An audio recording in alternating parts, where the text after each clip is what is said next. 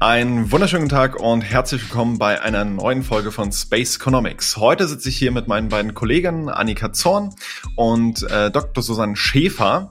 Mein Name ist Björn Braunschweig und wir drei sind vom Lehrstuhl für Wirtschaftsgeografie der FSU Jena. Und Susanne ist seit 2015 bei uns im Lehrstuhl und sie forscht neben Entrepreneurship zu Migration und Klimawandelanpassung und dürfte euch eigentlich aus den vergangenen Folgen auch schon bekannt sein. Annika Zorn dürfte euch auch aus den vergangenen Folgen bekannt sein und forscht zusammen auch mit Susanne zu Klimawandelanpassung in Mittelgebirgsregionen und ihre Spezialisierung ist dabei der Weinanbau. Ähm, hi Annika, hi Susanne. Hallo, hallo. Hallo. Ähm, wir beschäftigen uns am Lehrstuhl relativ viel mit Clustern. Ähm, und wir beschäftigen uns auch heute mit Clustern, nämlich mit äh, temporären Clustern, wissenschaftlichen Tagungen und Konferenzen. Ähm, Vielleicht aber auch noch mal ganz kurz, die meisten werden, wenn sie tief in der Wirtschaftsgeografie sind, das wahrscheinlich wissen, aber auch für alle anderen.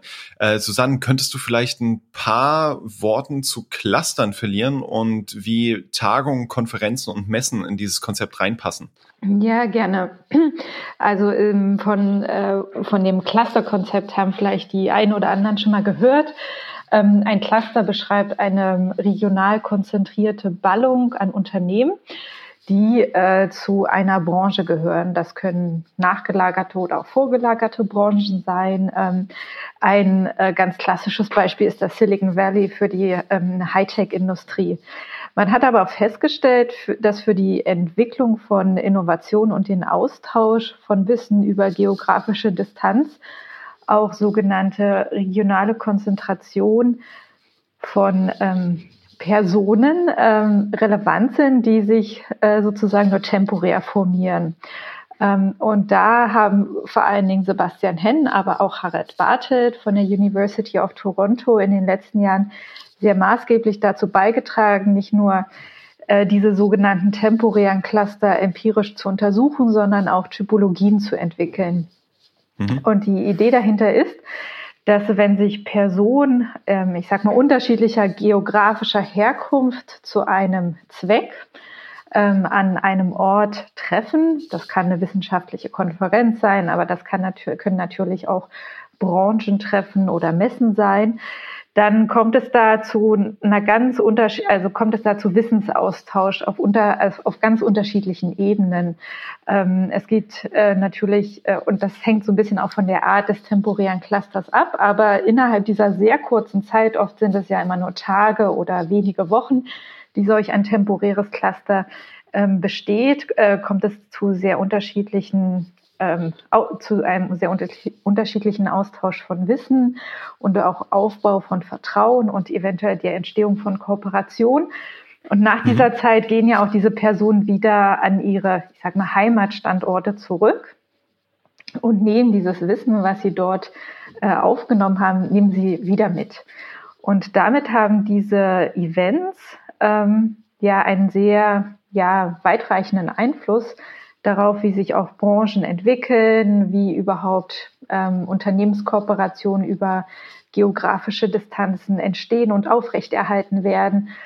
Und allgemein äh, natürlich auch in Bezug zu regionaler Entwicklung. Denn selbst wenn es nur einzelne Personen sind, die an diesen temporären Clustern teilnehmen, bringen sie dieses Wissen mit und sind dann ähm, an den Heimatstandorten Multiplikatoren für dieses Wissen. Mhm. Und das ist dann ja auch bei Tagungen, Konferenzen ähm, im Wissenschaftsbetrieb äh, so. Also wir gehen halt irgendwie hin, kommen von unseren einzelnen Lehrstühlen, haben unsere einzelnen Forschungsschwerpunkte. Und wenn wir dann natürlich sowas jetzt zum Beispiel wie der AK Industriegeografie, der jetzt ähm, gerade, ich glaube vor vor einer Woche, vor zwei Wochen äh, zumindest digital stattgefunden hat. Da treffen wir natürlich dann irgendwie auch auf andere WissenschaftlerInnen, die zu unterschiedlichsten Aspekten forschen und wo wir dann für uns auch ganz neue Methoden mitnehmen können, ganz neue Ansichten, ganz neue, äh, vielleicht auch Fachausrichtungen kennenlernen.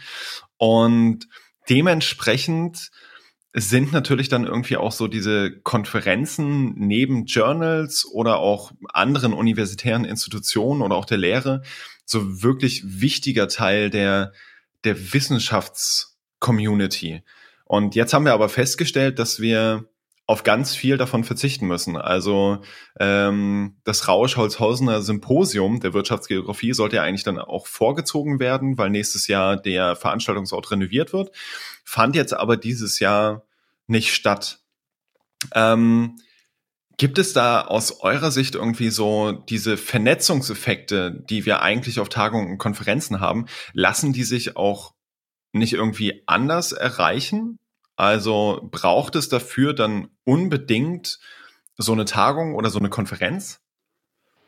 Äh, ich, ich würde gerne was dazu sagen. Ich würde noch mal einen Schritt ja. zurückgehen.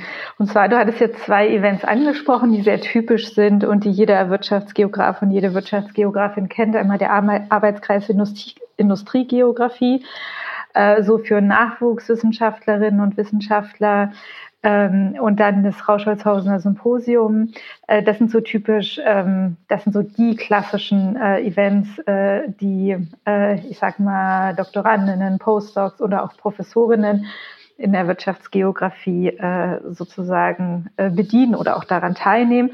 Ähm, aber es gibt auch sozusagen noch eine andere Sorte von wissenschaftlichen Events. Das sind sozusagen diese ganz großen, mhm. also AAG, ähm, oder auch der Deutsche Kongress für Geografie, wo man jetzt nicht nur mit äh, Wissenschaftlerinnen oder Geografinnen der gleichen ähm, der, des gleichen Fachhintergrundes ähm, zusammenkommt, sondern wo man also zum Beispiel auch äh, mit, der, mit der physischen Geografie oder der Stadt oder Sozialgeografie, politische Geografie äh, zusammenkommt. Und da, ähm, ich finde, dass, äh, diese beiden Kategorien kann man nochmal unterscheiden weil ähm, diese sozusagen auf, die, auf diesem ersteren, diese erste Kategorie, wo ich sage mir jetzt klassischerweise nur die Wirtschaftsgeografie äh, vertreten ist, da geht es sehr stark auch darum, ähm, was sind die neuesten Projekte und ähm, äh, was sind neueste Erkenntnisse und was, also wie hat sich das Personalkarussell weitergedreht, wer wird wohin berufen und mhm. so weiter. Also auch die ganzen nicht wissenschaftlichen Themen.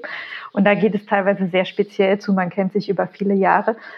Und weil man doch sehr stark so in einem Fachgebiet äh, involviert ist, ähm, ist es trotzdem sehr gut, auch die, diese anderen Konferenzen zu haben, ähm, dass man auch nicht einfach so, man hat ja doch manchmal so ein bisschen seine Scheuklappen auf und dann ja. ähm, geht man das Programm durch und plötzlich sieht man auf dem DKG in einer Session zu, ah, ich weiß nicht, ähm, irgendwas, was vielleicht vom eigenen Fach und von den eigenen Forschungsinteressen ganz weit entfernt ist und denkt sich, oh, das ist extrem spannend oder da kann ich sogar Querverbindungen zu meiner eigenen Arbeit herstellen.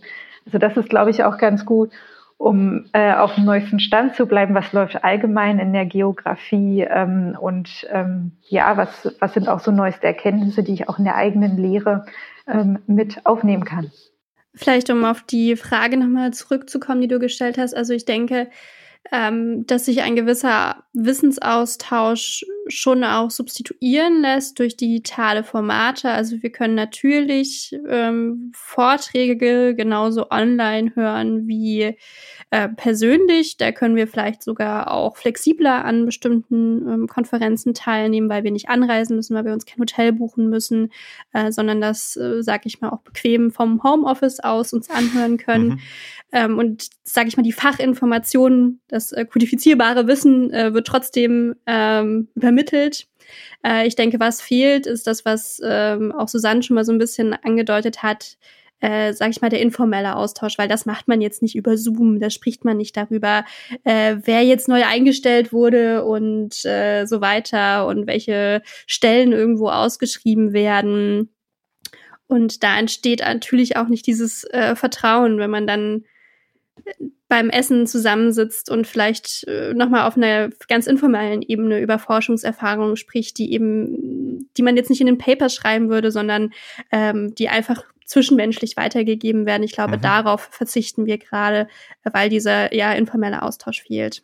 Und auch eine Sache, die mir noch aufgefallen ist, dass, also ich meine, jeder, in jeder Konferenz gibt es irgendwie nicht so spannende Beiträge oder man denkt so, okay, das lasse ich mir jetzt einfach über mich ergehen. Und wenn man, ich glaube, wenn man persönlich da ist, dann äh, okay, dann guckt man vielleicht mal auf seinem Handy oder auf seinem Laptop, ja.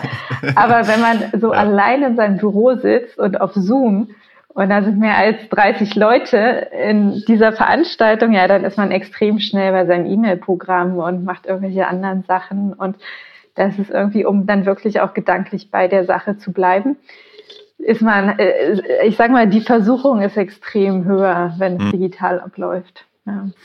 Und ich habe auch das Gefühl, so, ähm, dass wir dass natürlich dadurch, dass wir dann auch irgendwie andere WissenschaftlerInnen, die wir vielleicht auch schon seit Jahren kennen, dann auch bei so Konferenzen sehen, dann verabredet man sich vielleicht auch für im Nachgang für irgendwie ein Telefonat oder ein Gespräch oder so. Ähm, und kann halt so so ein Stück weit das Ganze auch auch substituieren diesen diesen informellen Austausch, aber es ist halt immer viel, viel, viel zeitaufwendiger. Also es ist viel zeitaufwendiger, wenn ich halt dann erstmal irgendwie einen Termin finden muss, dann irgendwie anrufen muss, um dann mal, keine Ahnung, zehn Minuten zu schnacken als wenn ich halt irgendwie bei einem, bei einem ja, Kaffee zwischen zwei Vorträgen eigentlich genau das Gleiche klären könnte und genau das über das Gleiche reden könnte. Und ich glaube, das ist halt auch so dieser, dieser Riesenpunkt, wo ich halt denke, klar, digitale Formate für das, äh, für das Formelle, für die, für das Fachwissen, passt absolut. Also äh, und ist auch sehr sehr cool und ich glaube viel davon wird vielleicht auch auch beibehalten. Also dass dass diese Hybridformate ähm, auch weitergehen, einfach um um Konferenzen auch eine größere Wei Reichweite zu geben. Aber selbst wenn ich dann von extern mich irgendwie zuschalte, mein mein Benefit wird immer geringer sein, als wenn ich vor Ort bin. Also ich ich glaube einfach, dass auch die natürlich dann für das, für das eigene, in Anführungsstrichen, Vorwärtskommen, also dann auch für, für NachwuchswissenschaftlerInnen. So, es ist halt wahnsinnig wichtig, irgendwie auch in der Community dabei zu sein, die Leute kennenzulernen, die, die Schlüsselpersonen irgendwie auch in der Community kennenzulernen. Und da kann ich halt an noch so vielen Online-Konferenzen teilnehmen, wenn ich halt nicht selber vor Ort bin werden natürlich dann auch diese Personen, mit denen ich gegebenenfalls dann auch zukünftig irgendwelche Kooperationen anstreben könnte, werden halt auch nicht wirklich auf mich aufmerksam, außer ich liefere jetzt einen wahnsinns interessanten Beitrag äh, für, für genau deren Fachgebiet. Aber halt andere Sachen, die ich vielleicht in der Pipeline habe, die ich vielleicht auch noch gar nicht vorstellen kann, die fallen halt an der Stelle hinten unter. Hm. Ähm, auf der anderen Seite, also ich würde auch jetzt mal so ein bisschen äh, Gegenposition beziehen. Also der ganze, ähm, äh, dieses ganz, dieser ganze Konferenztourismus ähm, im akademischen Bereich, der hat auch so seine, äh, seine Nachteile. Also inzwischen gibt es ja quasi zu allen möglichen Konferenzen, disziplinär, interdisziplinär, groß, klein. Also es geht, vergeht eigentlich ähm, kaum irgendwie eine Woche, wo irgendeine interessante Veranstaltung stattfindet. Und ich finde äh, schon auch gerade in der Vorlesungszeit ist das ähm, äh, ist es auch äh, etwas, was extrem viel Zeit frisst, wenn man noch bedenkt, mhm, dass absolut. man an und abreist. Und also ich weiß noch, so vor einem Jahr dachte ich mir, okay, eigentlich keine Konferenz in der Vorlesungszeit. Weil so spannend das auch ist, ja, aber man kommt ja. wieder und man, also der Berg an Arbeit hat sich irgendwie verdreifacht und ehe man also dieses Benefit, okay, ich habe vielleicht ein, zwei interessante Gespräche bei der Konferenz äh, gehabt und ein paar gute Inputs und dann komme ich wieder. Und es ist irgendwie äh, äh, sozusagen die, das ist der Preis, halt für ein paar Tage mal weg zu sein. Das ist schon mhm. auch ähm, etwas, was man nicht ganz unterschätzen darf. Ähm, ja, und, äh, und noch ein anderer Punkt äh, ist auch, dass Konferenzen zwar inzwischen mehr, aber sie sind auch nicht besonders, ähm, liegen manchmal auch nicht besonders familienfreundlich. Ja, also die fängt ja, dann Freitagsnachmittag an absolut. und geht bis Montag. Und ähm, ja, also früher habe ich mir da, glaube ich, keine Gedanken äh, drum gemacht. Ähm, aber es ist schon auch etwas, ähm, das, äh, wo, wo man sozusagen auch aus dem privaten Bereich dann äh, Opfer bringen muss. Ähm, mhm. Oder ähm, also das sind alles so Punkte. Also ich glaube, dieses äh, die Umstellung auf das Digitale hat sicherlich so seine Nachteile, hat auch gewisse Vorteile. Ähm, und ähm, ja, vielleicht für die Zukunft ähm, äh, wird es vielleicht so sein, dass man sich so das Beste aus beiden Welten mitnimmt und dass es dann mhm. irgendwelche neuen, ähm, neuen Entwicklungen gibt. Das kann man ja abwarten, wie es sich entwickelt. Hm, vielleicht noch eine Ergänzung zu dem Konferenztourismus, was Susanne eben angesprochen hat. Man muss sich ja auch vorstellen, was zum Teil internationale Konferenzen für einen ökologischen Fußabdruck haben, wenn, mhm. Wissenschaftlerinnen und Wissenschaftler aus, äh, sag ich mal, der ganzen Welt dann zum Beispiel in die USA fliegen zu einer Konferenz, äh, jeder um dann 20-minütigen Vortrag zu halten, das also das sind ja tausende Menschen, das muss man sich ja mal vorstellen, ja. die quasi für 20 Minuten um die halbe Welt fliegen. Und das sind halt auch Aspekte, die natürlich ähm, dem Präsenzkonferenzen, sag ich mal, negativ anzulasten wären und wo natürlich digitale Formate auch ja ihre Vorteile haben, weil man eben nicht über den Atlantik fliegen muss. Ja, absolut. Ja, und ich, ich glaube auch, also das ist ja neben dem ökologischen auch eine, eine Zugangserschwernis, sag ich jetzt mal. Also ich würde jetzt zum Beispiel dann mich nicht dafür entscheiden, bei der AAG teilzunehmen, außer ich habe wirklich einen Vortrag. So, finde aber vielleicht dann auch als ähm, äh, halt viele Vorträge dann auch gegebenenfalls spannend. Und wenn wir dann halt so Hybridformate haben, haben wir dann natürlich auch die Möglichkeit, noch viel stärker dann die einzelnen Positionen, die einzelnen auch Lebenswelten, also sei es jetzt halt mit Familie, sei es aber auch mit anderen Verpflichtungen, entsprechend überhaupt erstmal berücksichtigen zu können. Das, was ich bei dir, Susanne, rausnehmen würde für, für NachwuchswissenschaftlerInnen, so als ersten Punkt, wäre halt auch schon gleich am Anfang zu sagen, so irgendwie, pick your battles. Also äh, schaut wirklich drauf, was was sind irgendwie Sachen, wo es wo es wichtig ist, dann vielleicht auch persönlich vor Ort zu sein. Ähm, und was sind dann vielleicht auch in Zukunft, wenn es halt diese Hybridformate weiterhin geben sollte, ähm, und danach sieht es ja an vielen Stellen aus, äh, dann auch einfach mal zu sagen, nee, da ist mir jetzt die Vernetzung nicht so wichtig. Ähm, da will ich mich einfach aufs Fachliche konzentrieren und dafür kann ich halt auch zu Hause sein und schafft dann vielleicht auch noch mal mehr, weil ich nicht acht Stunden irgendwie damit beschäftigt bin, sondern halt nur die drei Stunden von den drei Sessions, die für mich halt irgendwie relevant oder interessant sind. Hm. Ja, ich glaube auch so ein bisschen für äh, NachwuchswissenschaftlerInnen ähm, oder ein Tipp oder das, was ich vielleicht bei mir beobachtet habe, ist, dass ähm, eine Konferenz extrem bereichernd sein kann, aber es ist auch gleichzeitig immer etwas, was so die eigenen äh, die eigene Arbeit so ein bisschen durcheinander schüttet. Ja, also man kriegt irgendwie, oh ja, äh, ja. man kriegt neue Impulse und äh, man ist vielleicht noch nicht an dem ähm, hat vielleicht einfach noch nicht den Hintergrund und die Erfahrung, einfach äh, zu sortieren, was sind jetzt wirklich hilfreiche Impulse und was bringt mich weiter, was sind vielleicht Impulse, die hilfreich sind, aber die dafür sorgen, dass mein äh, Forschungsprojekt zerfranst und ähm, mhm. ich quasi den roten Faden verliere und was sind vielleicht auch Impulse, die vielleicht auch schädlich sind im Sinne von ähm, äh, es, ähm, ich äh, kann irgendwie meine Argumentation nicht mehr aufrechterhalten. Ähm, es, ähm, äh, ich, äh, also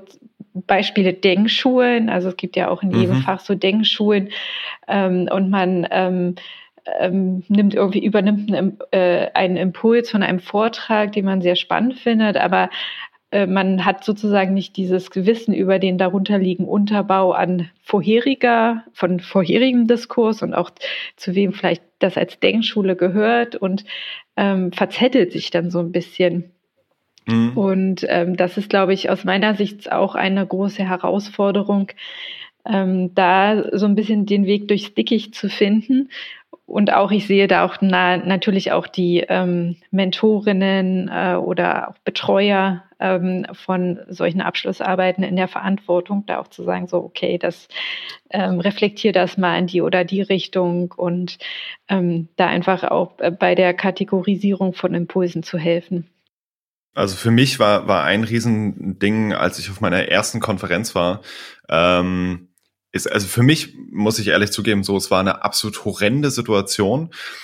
Keine andere Person vom Lehrstuhl hatte an dem Wochenende Zeit und ich war alleine da und ich wusste, ich wusste nicht, wer, wer jetzt irgendwie wohin gehört. So natürlich irgendwie Johannes Glückler, den Namen habe ich im Studium gelesen, weil wir sein, sein Wirtschaftsgeografie-Lehrbuch, also Harald Bartelt, äh, Johannes Glückler Wirtschaftsgeografie äh, im Studium hatten. Aber ansonsten war es halt so, okay, wer ist, wer ist irgendwie, wer ist wichtig, was sind hier irgendwie die Hierarchien, worauf muss ich achten? Absolut grausam. Ähm, da dann irgendwie auch in Anführungsstrichen alleine durchzumüssen, also für mich war es zumindest anstrengend, ähm, dann halt irgendwie die Aspekte, die du jetzt gerade angesprochen hattest, Susanne. Ähm, Annika, wie war das? Was waren für dich irgendwie so, so Aspekte von deiner ersten Konferenz oder deinen ersten Konferenzen, wo du irgendwie das Gefühl hattest, so, dass das ist eine wahnsinnige Herausforderung und da muss ich irgendwie äh, mit umgehen lernen und was hat sich vielleicht auch mit deiner Erfahrung jetzt mittlerweile geändert? Ich glaube, was für mich die größte Unsicherheit war bei meinen ersten Konferenzen, war, wie genau baue ich einen Wortbeitrag auf. Also wenn ich mich jetzt melde und mhm. etwas sage zu einem Vortrag, den ich da gerade gehört habe, wie kann ich ihn zum Beispiel kritisieren, dass es nicht, also dass es konstruktiv ist und dass äh, ich, sag ich mal, das auf eine sehr anständige Weise tue. Also ich glaube, in einem Team spricht man nochmal deutlich direkter miteinander und auf so einer Konferenz muss man erstmal ausloten, ähm, wie direkt kann ich sein ähm, und wie was sollte ich vielleicht jetzt auch nicht sagen, ja? Also das, ja. also ich glaube, das sind so Punkte, ähm, wo man erstmal seine Stellung auch in diesem ganzen ähm, dieser ganzen Personenkonstellation verstehen muss und sehen muss, okay, äh, was ist jetzt angemessen zu sagen ähm, und was, was vielleicht eben auch einfach nicht. So. Und das ja. äh, ist natürlich mit Unsicherheiten verbunden. Das Absolut, ist ein ja. total spannender Punkt, da würde ich gerne noch was ergänzen. Und zwar, also ich äh, würde da Annika ähm, ganz stark unterstützen in diesem Eindruck, dass also man kann über äh, also man kann über so Wortbeiträge halt positiv und negativ auffallen. ähm, und ähm, ich empfand es auch immer so als schwierig und äh, je nachdem auch wer, wie die Position ist, ne, mhm. äh, kann man auch Dinge sagen oder nicht sagen. Ähm, also jemand, der irgendwie schon 30 Jahre dabei hat und hat das Standing einer Professorin, die kann sich natürlich da viel mehr äh, rausnehmen ähm, oder auch äh, kritisieren. Äh, und äh, wenn man das erste Mal vielleicht dabei ist und da sofort äh, auf den Tisch haut, ähm, hat man vielleicht so, äh, erntet man vielleicht so ein bisschen Augenbrauen zucken. Also ich habe gemerkt, das ist so ein bisschen also ist, man ist nie so richtig sicher, ob ein Wortbeitrag äh, ankommt. Und letztendlich gehört, also also wenn man so überlegt, sage ich jetzt was oder sage ich jetzt nichts, dann wäre meine Empfehlung immer, also trotzdem einfach Mut zu haben. Ne? Mhm, also mhm. ähm, ich, ich glaube, ich tendiere vielleicht eher öfter dazu, vielleicht was zu sagen, wo ich hätte meinen Mund halten sollen. Aber es gab auch schon mal dann Situationen, das war auch in Rauschholzhausen und es hat mich innerlich unglaublich beflügelt. Da gab es irgendwie eine Diskussion und dann gab es einen Professor der Wirtschaftsgeografie, der dann irgendwie gemeint hat, ja, und wie Frau Schäfer schon das, und dann hat er irgendwas gesagt. Und allein diese Nennung in, im Sinne ja. von, er bezieht sich auf das, was ich vorher gesagt hatte, war für mich so ein bisschen ein Highlight. Ja, also ich denke, wenn man äh, das ähm, einfach vorher sich Gedanken macht und einfach sich gewahr wird, was will ich wirklich fragen und ähm, hilft vielleicht das auch dem Vortragenden oder der Vortragenden, sich irgendwie nochmal besser zu erklären. Ähm, also oder sich umgedreht zu fragen, wenn ich jetzt vorne stehen würde, wäre das irgendwie eine Frage, die ich als konstruktiv ähm, und angenehm empfinden würde. Mhm. Und, ähm, und ich glaube, dann kann man einfach ruhigen Gewissens seine Hand heben und da einfach seinen Wortbeitrag in den Ring werfen. Und sollte die Stimme dabei auch noch so zittern. also, ja, das, das habe ich, das hab ich. die anderen kriegen das, glaube ich, gar nicht so mit wie man selbst. Ja, aber das ist halt dann auch so dieses, weil natürlich, also dann auch äh, das Bewusstsein natürlich irgendwie auch da ist, so wenn ich halt was beitrage und was Konstruktives beitrage, dann falle ich halt auch positiv auf.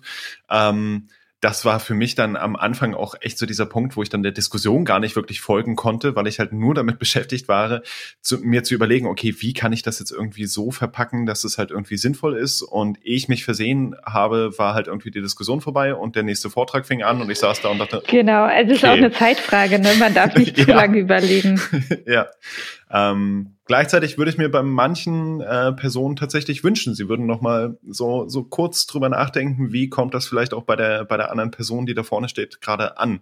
Vor allem, wenn das halt vorne dann vielleicht auch eine ähm, eine Person ist, die jetzt noch nicht ganz so lange mit dabei ist, äh, halt ähm, als als Doktorandin äh, vielleicht auch da vorne steht und ähm, aus einem laufenden Projekt erzählt und wo ich das Gefühl habe, so je, je, also das ist nur mein, mein persönlicher Eindruck, aber je höher dann auch irgendwie in der Hierarchie, je höher das Standing, ähm, desto weniger wichtig ist es dann auch, ob äh, die Person, die da vorne steht, durch den Beitrag nicht vollkommen aus dem Konzept und vollkommen äh, ja niedergeschlagen da rausgeht oder hm. nicht, sondern dann wird's halt einfach rausgehauen und äh, ja, komm klar, mach dir Gedanken drüber. Also äh, und das ist das ist halt so der der Punkt, wo ich auch wo, wo ich auch das Gefühl habe, so da kam zumindest auch bei mir bei meinen ersten Vorträgen relativ viel Unsicherheit einfach dadurch, dass ich halt Angst dann auch entsprechend vor dieser Reaktion hatte und Angst nicht vor dem Vortrag, sondern Angst davor, dann von einer, einer gegebenenfalls Zwischenmeldung oder Rückfrage oder Anmerkung so überrumpelt zu sein, dass ich halt gar nicht adäquat darauf reagieren kann. Hm. Ähm, und das ist so, da halt auch mit der Erfahrung, glaube ich, also ich, das kannst du nur für besser äh, ein, einschätzen, aber ähm, da mit der Erfahrung auch einfach so ein bisschen mehr Ruhe zu gewinnen und halt auch das Bewusstsein zu haben, die Community kann auch das einordnen. Hm. Also ich denke, es ist, glaube ich, oder ja, es ist, glaube ich, sich gut ähm, zu vergegenwärtigen, dass der Fragende auch ähm, verschiedene ähm, Agenten haben kann. Also er kann wirklich mhm. genuin in ein ähm, sozusagen in einer äh, eine fachliche Frage haben, ja, die ihn wirklich interessiert. Ja, aber äh, also es können auch so äh, machtstrategische Gründe dahinter stecken, also den Vortragenden zum Beispiel verunsichern oder, mhm. ähm, oder auch ähm, ja äh, äh, beispielsweise auch sich äh, sich zu positionieren. Ne? Also im ja. Sinne von, okay, du machst Absolut. das, aber ich mach das. Ja. ja. Und ähm, äh, ich denke, dass man wirklich keine Angst haben sollte. Also man bei diesen inhaltlichen Fragen kann man immer sagen, wenn man sie nicht beantworten kann, das ist ähm, also sich bedanken und zu sagen, so ja, darüber habe ich bisher noch nicht nachgedacht und ich werde das aufnehmen. Ich habe es mir notiert und und mhm und, äh, und, und gut, dass Sie das angesprochen haben, weil man ja doch manchmal so äh, blinde Flecken hat. Und bei diesen anderen ähm, Meldungen oder Rückmeldungen, die vielleicht eher so ein so einen machtpolitischen oder strategischen Hintergrund haben. Ich denke, das muss man einfach so ein bisschen über sich ergehen lassen und, und einfach wissen, okay, man, man hat jetzt einfach was vorgestellt, was vielleicht einige also nicht nur nicht inhaltlich, aber irgendwie irritiert hat oder mhm. weil man vielleicht irgendwie so ein Territorium ähm, angegriffen hat, ne, wo vielleicht der andere ja. äh, sozusagen dachte, da hat, da habe ich jetzt meinen Claim drauf. Ähm, oder ähm, jemand findet das aus einer wissenschaftstheoretischen Perspektive falsch, also oder gesellschafts, also aus einer Gesellschafts, äh, äh, gesellschaftlichen Perspektive, dass man, also ich denke, da muss man so ein bisschen so ein bisschen stoisch sein, zu sagen, okay, ähm, es gibt auch diese Kämpfe und Spannungen in der Wissenschaft und anscheinend werde ich gerade Teil davon und okay, sofort, ja. ja.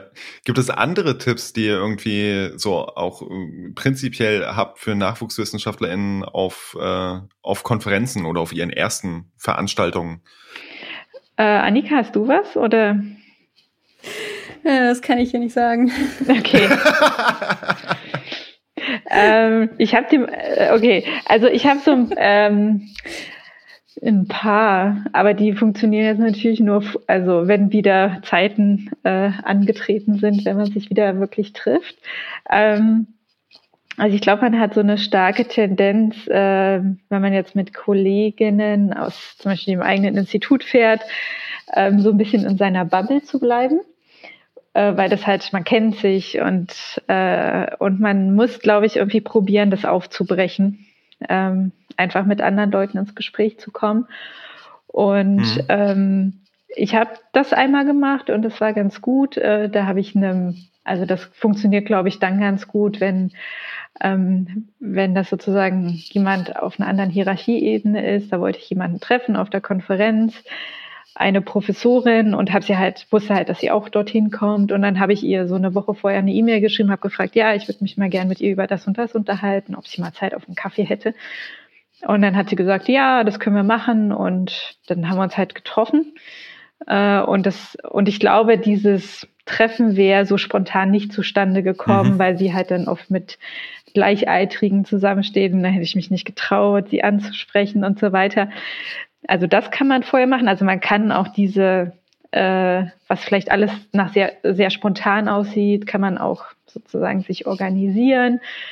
Ähm, und ja, einfach ähm, auch, na, also äh, was immer eine, eine gute Anknüpfungsmöglichkeit ist, nach Sessions auch weiter zu diskutieren über die Themen. Und gerade mhm. wenn man sich an der Diskussion beteiligt hat, dann gibt es ja oft immer noch erfahrungsgemäß sind ja Sessions immer zu kurz. Ne? Man kann nicht alles das diskutieren, ja, was man ja. will. Und dass man dann in der Pause darauf nochmal eingeht. Und Hast du das zu ergänzen, Annika? Ähm, ja, mir ist jetzt noch was eingefallen, was man vielleicht mitgeben kann, was sich auch so ein bisschen anschließt an das, was Susanne immer schon mal angedeutet hat. Ich glaube, was einem auf jeden Fall gut tut, ist ein, eine strategische Herangehensweise an so eine Konferenz. Also sich im Vorfeld mhm. zu überlegen, was möchte ich mitnehmen? Also möchte ich vor allem bestimmte Personen kennenlernen, möchte ich bestimmte Inhalte vermittelt bekommen und je nachdem, wie man seine Schwerpunkte setzt, äh, kann es halt auch mal sinnvoll sein, eine Session auszulassen und mit jemandem einen Kaffee zu trinken. Man muss nicht jeden Vortrag mitnehmen auf einer Konferenz, wenn man eh nicht mehr aufnahmefähig ist und vielleicht von einem Kaffee vor der Tür mehr hat. Ja, und ich glaube, ich habe meine erste Konferenz sehr äh, äh, planlos und unstrategisch angegangen. Also ich bin da hin und habe mich irgendwie überraschen lassen. Das würde ich so nicht nochmal machen, weil man dann im Endeffekt sehr, sehr viele Eindrücke mitnimmt und dann erstmal filtern muss, was davon ist wichtig. Und am Ende stellt man vielleicht fest, okay, so viel, ähm, was jetzt mich persönlich weiterbringt, habe ich gar nicht äh, mitgenommen, außer mhm. natürlich, wie funktioniert eine Konferenz und wie läuft es mhm. ab? Und das nächste Mal muss ich ein bisschen strategischer daran gehen. Ja, das nimmt man natürlich trotzdem mit. Ähm, und das ist ja, glaube ich, auch okay. Beim ersten Mal ist man auch ein bisschen überfordert. Das ist schon in Ordnung. Ähm, aber das ist so das, was ich mitgeben würde. Mhm. Susanne, äh, du bist ja von, von uns dreien wahrlich die, die erfahrenste. Du meinst äh, die älteste? Nein, die erfahrenste. ähm, und äh, gibt es irgendwie Aspekte, die, die auch erfahrenen WissenschaftlerInnen nach Jahren vielleicht auf Konferenzen noch schwerfallen? Also ich könnte mir vorstellen, dass ähm, dass, äh, dass, Konferen dass ich mich, aber also ohne es vielleicht äh, aktiv zu reflektieren, dass ich mich auf unterschiedlichen äh, Konferenzen unterschiedlich strategisch, ähm, also dass ich eine unterschiedliche Strategie habe je nach Konferenz ähm, und dass ich mich, äh, dass ich mich auch unterschiedlich verhalte. Ähm, also es gibt durch, also nehmen wir ein Beispiel den Deutschen Kongress für Geografie, da hatte ich, glaube ich, zwei Vorträge gehalten. Und ähm, der eine Vortrag war so eine, ich lasse jetzt einfach mal so eine Idee aufsteigen und mal gucken, wie, äh, wie, wie die Reaktion darauf ist. Und mhm. das, das war auch hilfreich. Und der andere äh, war schon ein sehr viel konkreteres Paper. Und, ähm, und auch da ging es darum, auch so ein bisschen das Thema strategisch zu positionieren. Ähm, und dann gab es aber auch Momente, wo ich mich einfach so ein bisschen hab treiben lassen. Da dachte ich mir so, okay, ich nehme jetzt diesen Vor Vormittag nichts vor. Ich gucke einfach mal, was mich spontan interessiert und bin dann auch ein bisschen nach Personen gegangen. Und, mhm. und es gab auch noch, und das fällt mir jetzt gerade ein, äh, wo es dann auch einen Rattenschwanz äh, an, an Folgen gab. Äh, da war ich äh, an einer Podiumsdiskussion dabei. Da ging es um erdkundliches Wissen und was das für heute bedeutet. Also gibt es noch erdkundliches Wissen? Und äh, das hatte der Verlag organisiert und da auf dem Panel saßen vier sehr bekannte Professorinnen aus der Geografie und ich hatte mich an der Diskussion beteiligt. Naja, und dann zwei Monate später ähm, bekam ich eine E-Mail, ob ich vielleicht an einem Handbuch was, also was schreiben hm. will aufgrund mhm. meiner Wortmeldung sozusagen. Und, ähm, und das habe ich jetzt schon öfter erlebt, dass, ähm, dass es hier und da ähm, sozusagen irgendwie Folgen gibt, weil man irgendwie mit, mit Leuten ins Gespräch gekommen ist. Aber was ich eigentlich sagen wollte, ähm, es gibt natürlich auch diese sehr speziellen Konferenzen, wo es sehr stark ums Inhaltliche geht, wo man sich als Expertin für ein Thema einmal präsentiert oder das auch, ähm, wie soll ich sagen, festklopfen will. Ja, oder, oder manchmal bin ich auch so ein bisschen als Entdeckerin unterwegs. Da interessiert, interessiert mich vielleicht so, ach, was, was gibt es vielleicht Neues, was ich bisher nicht so auf dem Schirm hatte. Ähm, und dann gibt es vielleicht äh, Veranstaltungen, wo man, ähm, wo man so die erfahrenere ist. Ja, wenn jetzt, mhm. wenn man jetzt zum Beispiel so einen Online-Workshop macht und da geht es dann eher um die Weitergabe von Wissen und und dass man auch selbst solche Veranstaltungen organisiert. Also ich will damit sagen, ich glaube, im Zuge seiner eigenen wissenschaftlichen Sozialisation entwickelt man äh, ja auch, äh, also kriegt man so ein Gespür dafür, äh, welche Rolle man in solchen Konferenzen hat und ähm, wie man, äh, ja, was man auch einfach selbst mitnehmen will und geben will. Weil Konferenz, mhm. es ist ja nicht nur ein, ein Nehmen, sondern auch ein Geben. Ähm, und ja, aber ich, also es, ihr merkt jetzt schon an meinem Rumgestottere, äh, es ist äh, überhaupt nicht etwas, was ich bewusst mache, sondern das fällt mir jetzt mhm. erst darauf äh, auf, äh, jetzt wo wir darüber reden, dass es diese unterschiedlichen Zugänge gibt. Also quasi da auch das, was, was Annika schon so angedeutet hatte, ähm, mit der Erfahrung wird dann auch dieses strategische eher, ja, ähm, inhärent und mhm. du, du machst es dann irgendwie automatisch, diese strategische Vorbereitung in Anführungsstrichen, ohne dass du halt aber ja direkt drüber nachdenkst. Also hast dann wahrscheinlich ja auch einfach mit der Zeit dann ja bestimmte Routinen und ähm, ich meine, also es ist dann klar, dass zum Beispiel ein, ein äh, Konferenz vom Arbeitskreis Industriegeografie für dich halt eher so der der gebende Part ist, äh, wo du dann NachwuchswissenschaftlerInnen was mitgeben kannst, als äh, andersrum. Natürlich gehen auch irgendwie immer Impulse raus, ähm, auch von, von NachwuchswissenschaftlerInnen, aber natürlich in einem anderen Maße, sage ich jetzt mal. Mhm. Ähm, was sind denn so Aspekte von, von ähm, wenn wir jetzt mal wegkommen quasi von der persönlichen Sicht ähm, auf, auf uns als WissenschaftlerInnen, sondern hin zu Konferenzen und Tagungen. Was sind irgendwie, egal jetzt ob digital oder face-to-face, -face, Komponenten, die jede Tagung irgendwie haben sollte, die, wenn ich mir irgendwie auch ähm, eine, überlege, selber eine, eine Tagung zu gestalten, die ich berücksichtigen sollte und was sind Komponenten, wo ihr sagt, so dass das stelle ich andauernd wieder fest auf Konferenzen und es läuft einfach jedes Mal schief. Äh, macht es bitte anders. Hm, da kann ich vielleicht auch noch mal aus meiner Zeit als Hilfskraft berichten. Ich habe damals für das ähm, Umweltforschungszentrum in Leipzig auch ähm, Konferenzen und Workshops organisiert als äh, ja, Hilfskraft. Und was ich nach meinem, äh, meiner ersten Konferenz festgestellt habe, ist, das Allerwichtigste in der Organisation ist, dass es gutes Essen gibt und eine gute Pausenversorgung.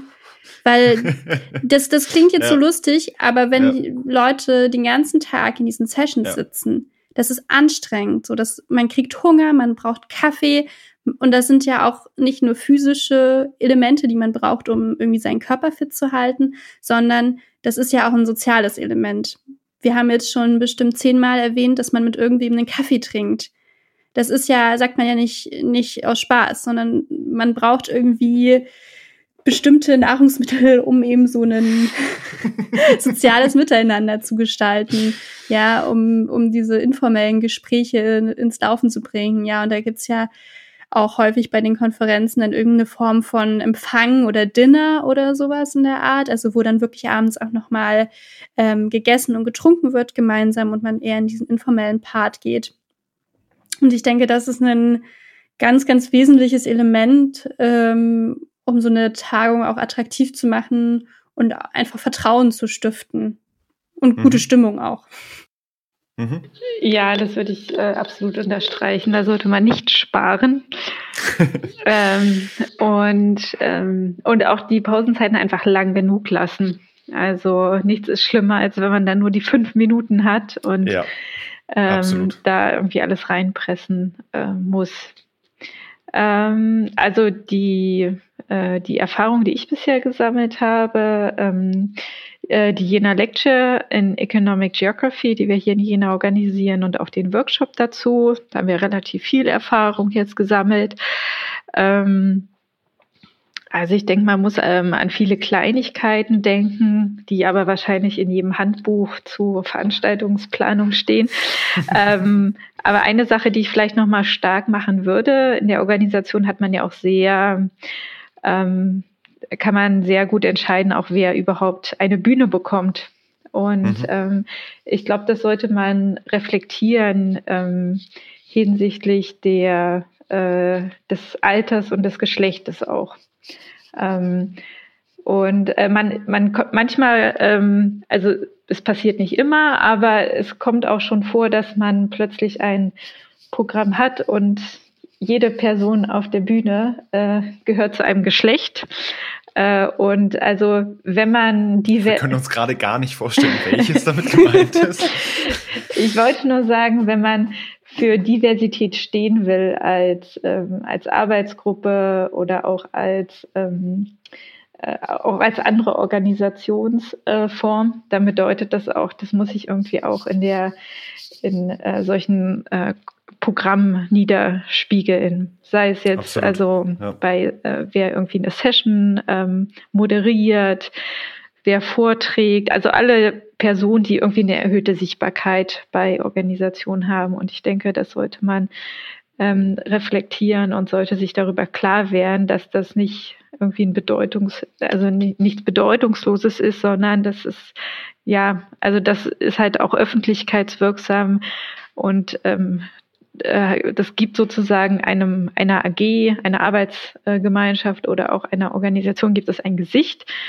Und wenn mhm. das nur sehr, ähm, ähm, ja, wenn das einfach nicht divers ist, dann ähm, ja, spricht es halt gewisse Bände. Deswegen das vielleicht noch als Hinweis dazu.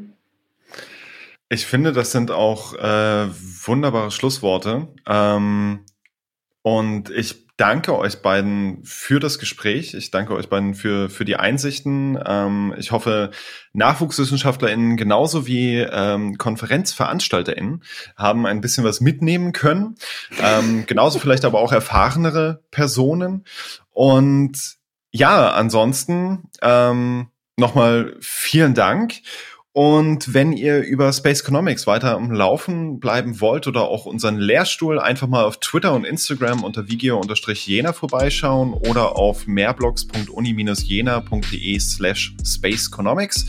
Und dann wünsche ich euch beiden erstmal noch einen, einen schönen Tag und natürlich auch den ZuhörerInnen eine schöne Woche, eine schöne Zeit und bleibt weiterhin gesund. Bis zum nächsten Mal. Ciao. Dankeschön. Tschüss, vielen Dank.